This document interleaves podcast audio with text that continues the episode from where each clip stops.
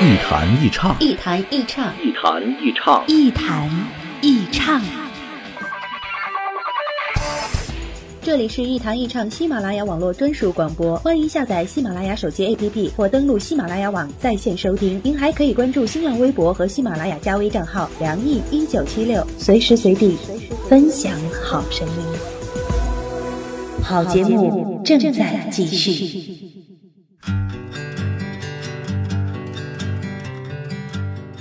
这里是网络播客节目《一弹一唱》，我是梁毅。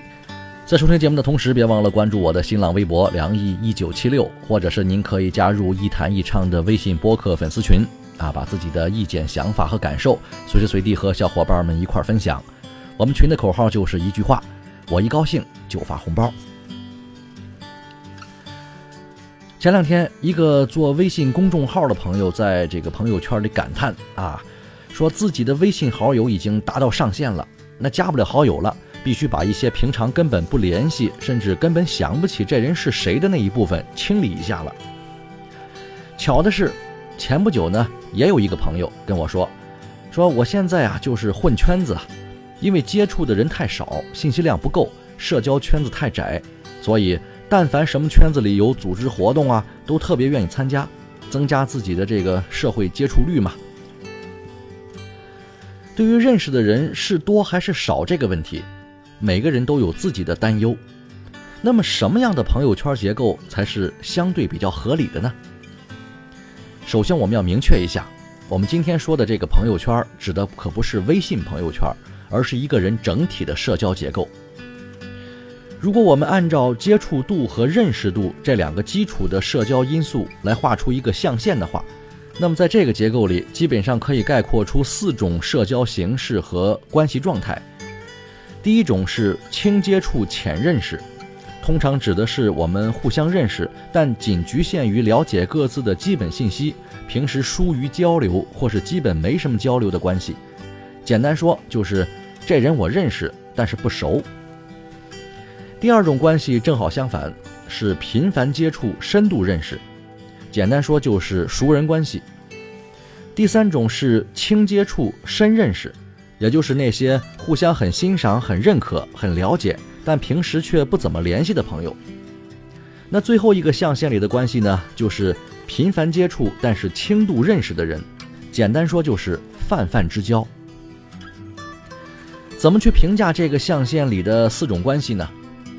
我们还是按照价值和效率的判断方法去评价，比较有说服力。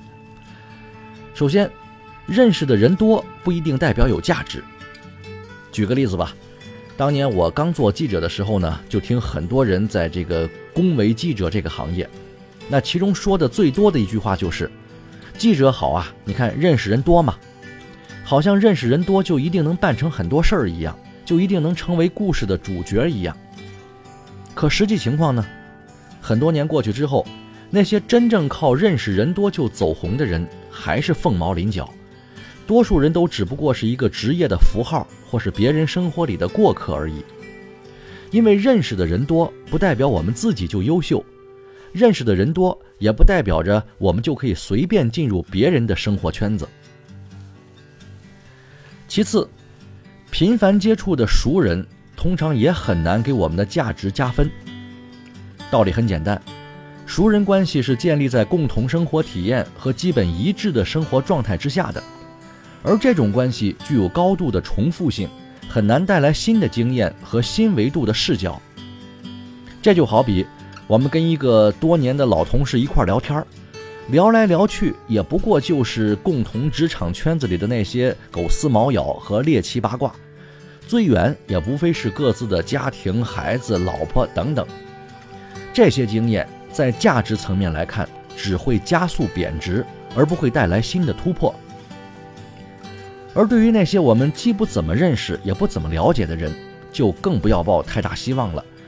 除非双方各自都特别有价值，而且这种价值对于彼此来说有着实际交换的意义，否则。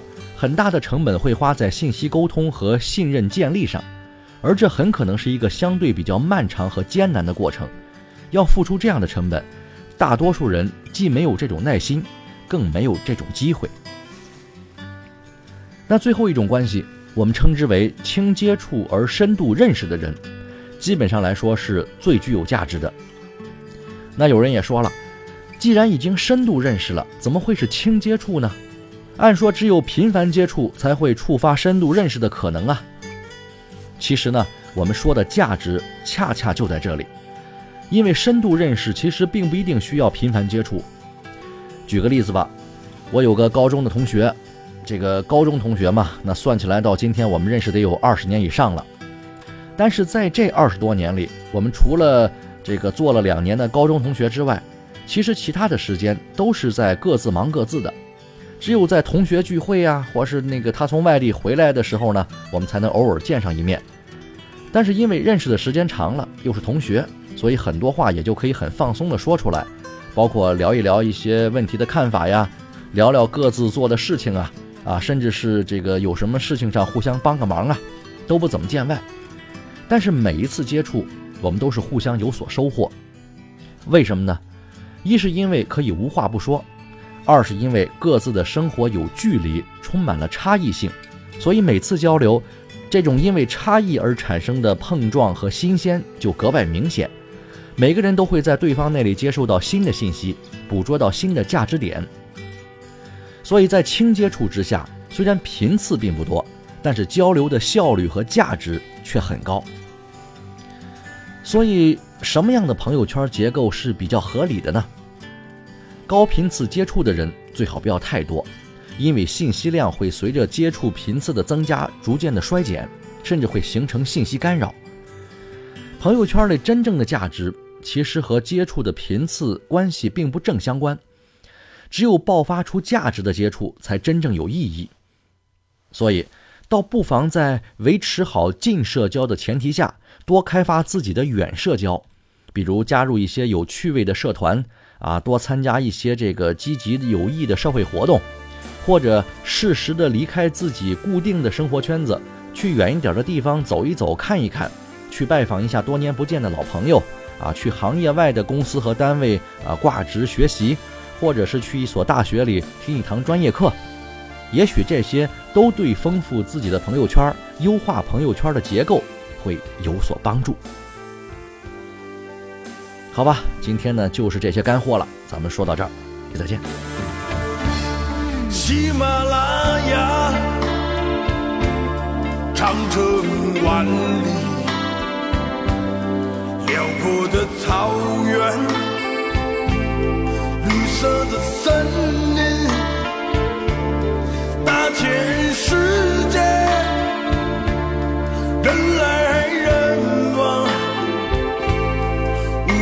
四海，儿女情长，是不是大地？多凄凉？我们还有那太阳。是万物生